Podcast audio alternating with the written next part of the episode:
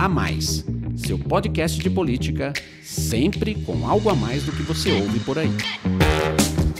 Olá, eu sou o Leandro Conte da plataforma Bússola, hoje substituindo meu colega Paulo de Tarso. Está no ar mais um episódio do podcast A Mais, o seu podcast de política, sempre com algo a mais para você. O A Mais faz parte da plataforma Bússola, uma parceria da Exame e do grupo FSB. Nesta semana, vamos falar sobre os caminhos da política econômica brasileira. Os últimos dias têm sido intensos para o ministro da Economia, Paulo Guedes, e bastante voláteis para o mercado.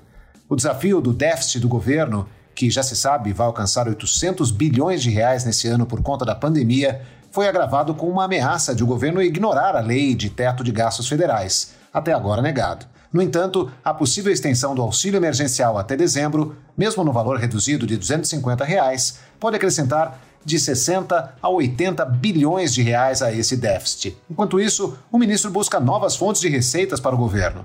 Pediu ao Banco Central a transferência de 400 bilhões de reais de lucro com operações cambiais para o Tesouro está pressionando para avançar a reforma tributária e ainda tentando de todas as formas avançar em algumas privatizações, mesmo com a debandada de parte do seu time que estava conduzindo o tema. Para falarmos sobre esses assuntos, estão aqui conosco Alon Feuerwerker e Márcio de Freitas, analistas políticos do grupo FSB, e Luciano Pires, sócio-diretor da FSB Inteligência.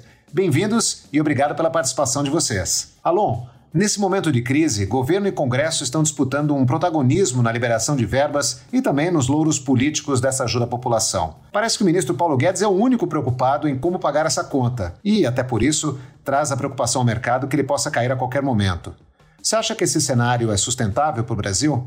Bem, olá, Luciano, Márcio, Leandro, você que está nos ouvindo. Veja, a estratégia econômica do governo de início era fazer um rígido programa de responsabilidade fiscal, privatizações e assim estimular o setor privado a ocupar esse espaço e fazer os investimentos para haver uma retomada do crescimento e do emprego. A pandemia do novo coronavírus, da Covid-19, ela atropelou essa estratégia. Você falou aí de um déficit de 800 bilhões. Eu acho sinceramente que você, Leandro, está sendo um pouco otimista. Se esse déficit não bater em 900 bilhões, um trilhão de reais, vai ser uma surpresa. Agora, esse déficit é um déficit momentâneo, ele tem que ser um déficit momentâneo, ele não pode perenizar, ele não pode eternizar ao longo dos anos, porque você levaria a relação dívida-PIB para um patamar insustentável. O grande desafio do governo é conseguir fazer a responsabilidade fiscal ser retomada em 2021 e para isso ele precisa de duas coisas. A primeira é crescer a receita, mas crescer de uma maneira saudável. O que quer dizer uma maneira saudável? Você cresce a receita porque você teve mais atividade econômica. A maneira não saudável é aumentando a carga tributária. E qual é o problema de você aumentar a carga tributária? O aumento da carga tributária, necessariamente, muito provavelmente, vai representar, representaria um freio no crescimento econômico. Então, você tem esse primeiro problema do governo que é ter de aumentar a receita para conter o déficit, é, mas aumentar essa receita com base no crescimento da economia e não no aumento da carga tributária. E o segundo grande desafio dele é cortar as despesas. Agora, não tem nada mais difícil é, no Brasil você cortar as despesas do governo. Sempre que você fala em cortar despesa, os grupos de pressão eles se organizam. Agora mesmo nós vimos várias decisões aí judiciais, em particular do Supremo Tribunal Federal, que seguram esse corte de despesa. Então eu realmente acho que o cenário no ano que vem para o governo é um cenário bastante desafiador. É, eu queria aprofundar até um pouco mais essa questão das despesas e, e tratar com vocês essa briga que, tá, que tá, ainda está existindo por auxílios setoriais. Tem uma verba adicional de 5 bilhões agora para infraestrutura que está sendo discutida, mais recursos para defesa. Quem que está gritando mais na sua visão e sendo mais ouvido para conseguir essas verbas adicionais? Bom, oi Leandro, oi Alon, oi Márcio. Eu acho que tem muita gente gritando. E pouca gente ouvindo. É, o que a gente tem nesse, nesse debate aí, envolvendo orçamento e um vai e vem aí de narrativas em torno do, do gasto, é uma corrente de, de, de transmissão que está ligada no Brasil desde os anos 1990. A gente tem nesses grupos de, de interesses muitos reflexos ali no Congresso que se manifestam também no governo, isso tudo junto acaba, é, acaba convergindo para o orçamento. Lembrando que a gente tem agosto como um período importante aí nesse debate, é, nesse encontro de contas, e muito provavelmente a gente vai ter nesse, nesse ano de, de 2020 uma configuração de um orçamento para 2021 bastante mais complexa do que, do que muita gente é, é capaz de prever. E isso tem a ver basicamente com, com esse, é, esses dilemas que o, a preservação do teto de gastos acabou impondo, é, e no meio disso, uma, uma, uma estridência muito forte dos grupos de pressão que estão organizados ou para furar esse teto ou para preservar esse teto. Agora, é uma, é uma disputa que é, quem se julga mais forte não tem, não tem muita condição de, é, de dizer isso e de, de usar isso como uma arma de, de, de disputa dentro dessa, dessa guerra de narrativas. Luciano, você falou daí do, dos anos de 1990. Eu vou recordar um episódio que naquele tempo tinha um choque muito claro ali entre desenvolvimentistas e a turma do ajuste fiscal. Na, quando o Fernando Henrique deu posse ao então ministro do Desenvolvimento, Clóvis Carvalho, ele fez um discurso muito incisivo na defesa dos gastos públicos e acabou, por isso, sendo demitido, porque o Fernando Henrique privilegiou, naquele momento, a determinação de conter os gastos que vinha do ministro Pedro Malan. Então esse choque não é novo no Brasil. Ele está sendo refeito a cada período. Você tem um, um stick e puxa, um ciclo que vai se repetindo aqui na nossa história recente. Márcio, eu queria continuar esse assunto, mas falando agora do lado de quem paga, né? O do dinheiro que vai entrar e não do que sair. A gente é muito competente na hora de, é, como país, né? Na hora de gastar, mas na hora de cobrar e, e, e cobrir esse, esse gasto, a gente normalmente aumenta impostos, né? Como é que você acha que a gente vai pagar essa conta adicional enorme que surgiu por conta da pandemia, né? Você acha que a forma tributária vai conseguir trazer esses recursos adicionais ou conter um pouco disso, desse déficit? Ou esses recursos do, adicionais do Banco Central vão salvar a nossa lavoura? Como é que você imagina que a gente vai conseguir diminuir esse, esse déficit? Hoje é muito difícil você fazer uma previsão, Leandro, sobre a arrecadação futura. Nós estamos em recessão, e vamos continuar com um período com um forte impacto da, da crise provocada pelo Covid nos próximos meses aí. Então, prever um aumento de arrecadação diante desse quadro é muito difícil. É complicadíssimo você imaginar que você vai arrecadar mais em cima de menos. Aumentar muito o imposto não vai funcionar. Vai ter efeito talvez contrário a isso que a gente está falando. É, a questão é que o governo tem se financiado com a rolagem da dívida. E até isso tem se encurtado. O governo financiava sua dívida, em geral, com quatro anos. Isso caiu para 3,6 anos nos últimos meses. Então você sente que o impacto disso está é, tá vindo e está sendo rápido.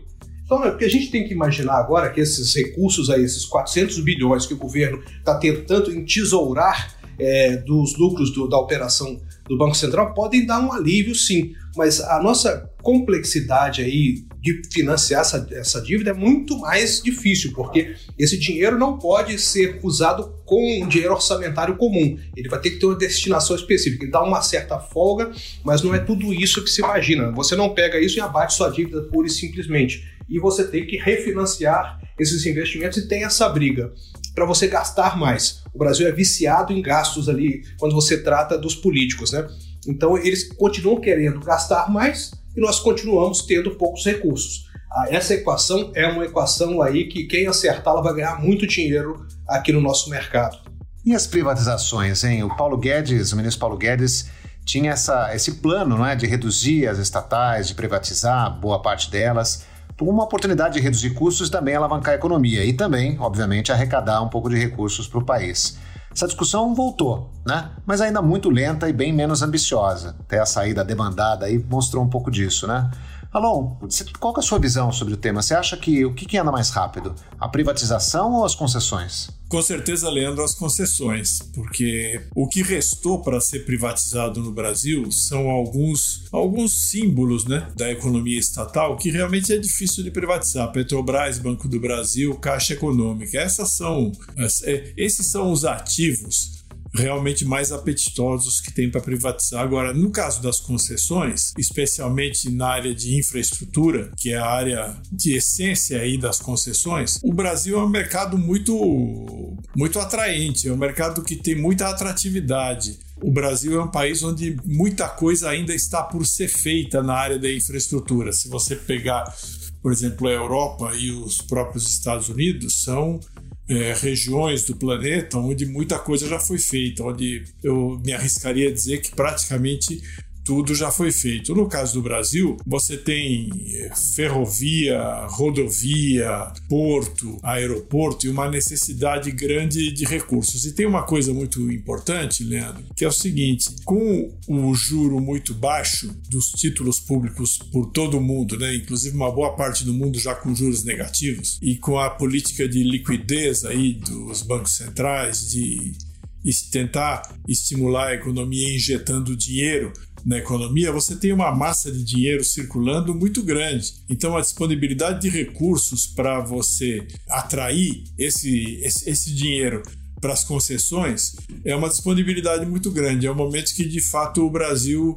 É uma oportunidade que o Brasil não pode perder. E vamos falar das empresas agora, né? Você, o Alon comentou essa presença de dinheiro, liquidez forte no mercado e tem muitas empresas, principalmente de tecnologia, que estão aí sorrindo, né? De e-commerce estão sorrindo num momento tão difícil, porque cresceram demais suas operações. Luciano, você tem visto esse otimismo todo, essa disposição em investir no, no, no setor empresarial?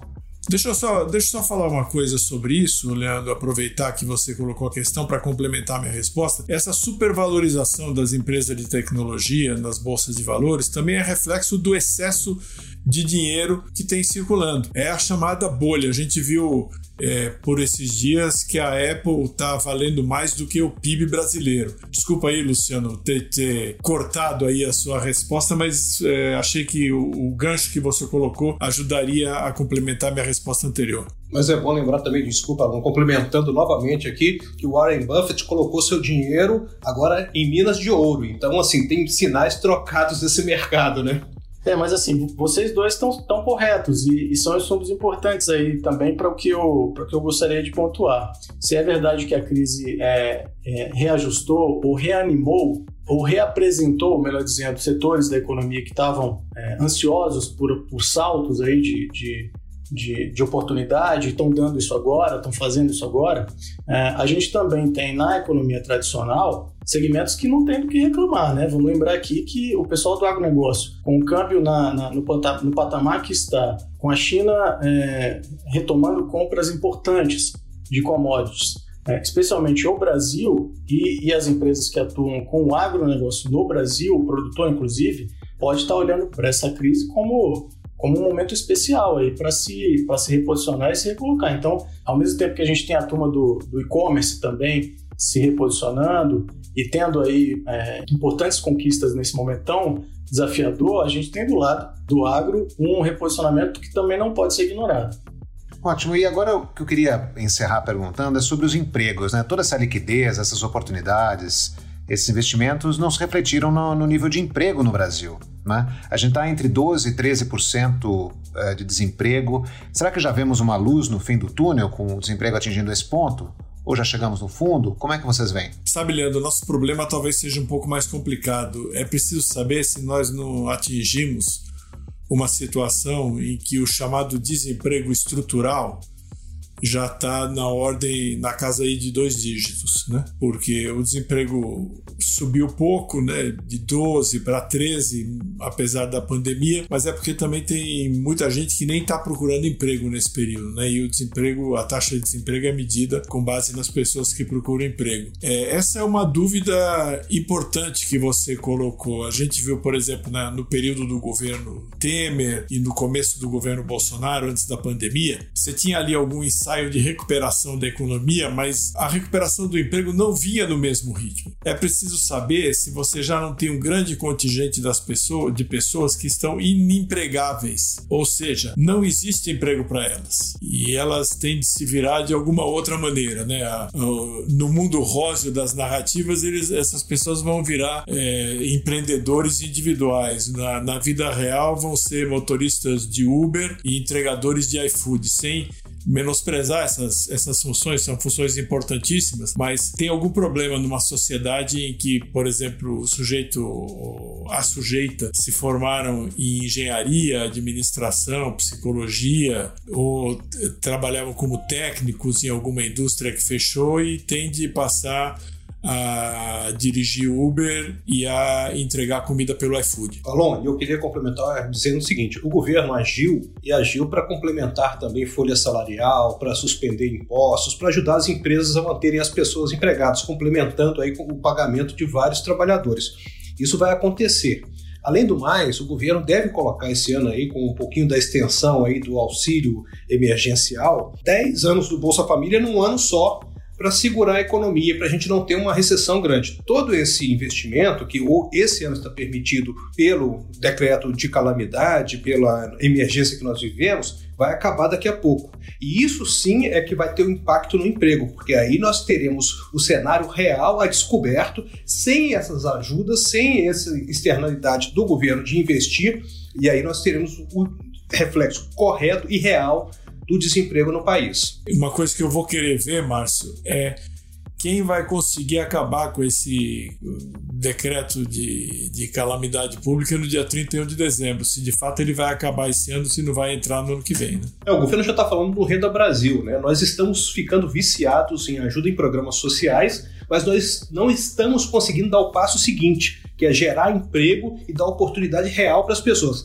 Essa dependência do Estado é muito ruim, porque você evita realmente que o país crie as condições e o ambiente necessário para o investimento futuro. E atrair o investimento para aqui, você precisa de estabilidade, sinalizar oportunidade, tudo que a gente está falando de concessões aqui. Mas para isso, as pessoas precisam ter um investimento aqui garantido. E aí, como é que você vai investir num país que você nem sabe se há segurança sobre as pessoas que tomarão as decisões sobre economia?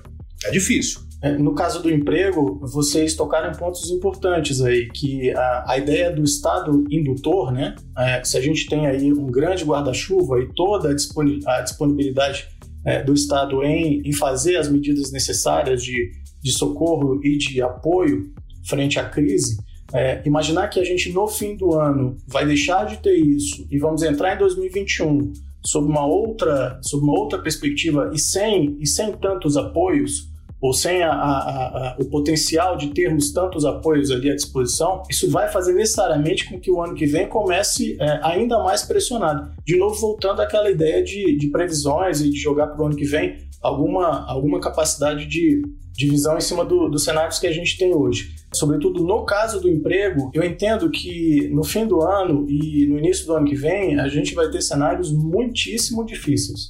Perguntas e, e, dúvidas não faltam, né? E, e, talvez a gente tenha também um cenário que se discute no mundo, até nos países desenvolvidos, de mudança estrutural dos empregos e da economia, nos quais não tem emprego para todo mundo e você tem que ter uma renda mínima universal que atinja a todos, né? São perguntas que a gente ainda não sabe e talvez essa pandemia aqui que afetou a todos de um jeito ou de outro, mais ou menos, talvez acelere esse tipo de discussão e a gente esteja aí num, num, no início de uma grande transição do trabalho e da renda para que a gente consiga ter uma sociedade menos desigual. Né? Ainda uma utopia, mas uma, uma vontade de todos. Né?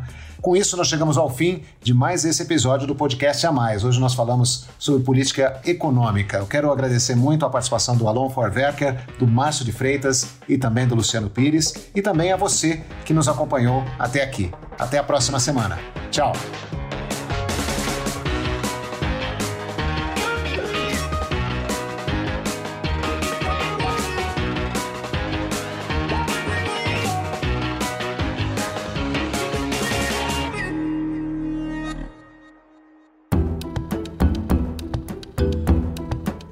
Edição Guilherme Baldi.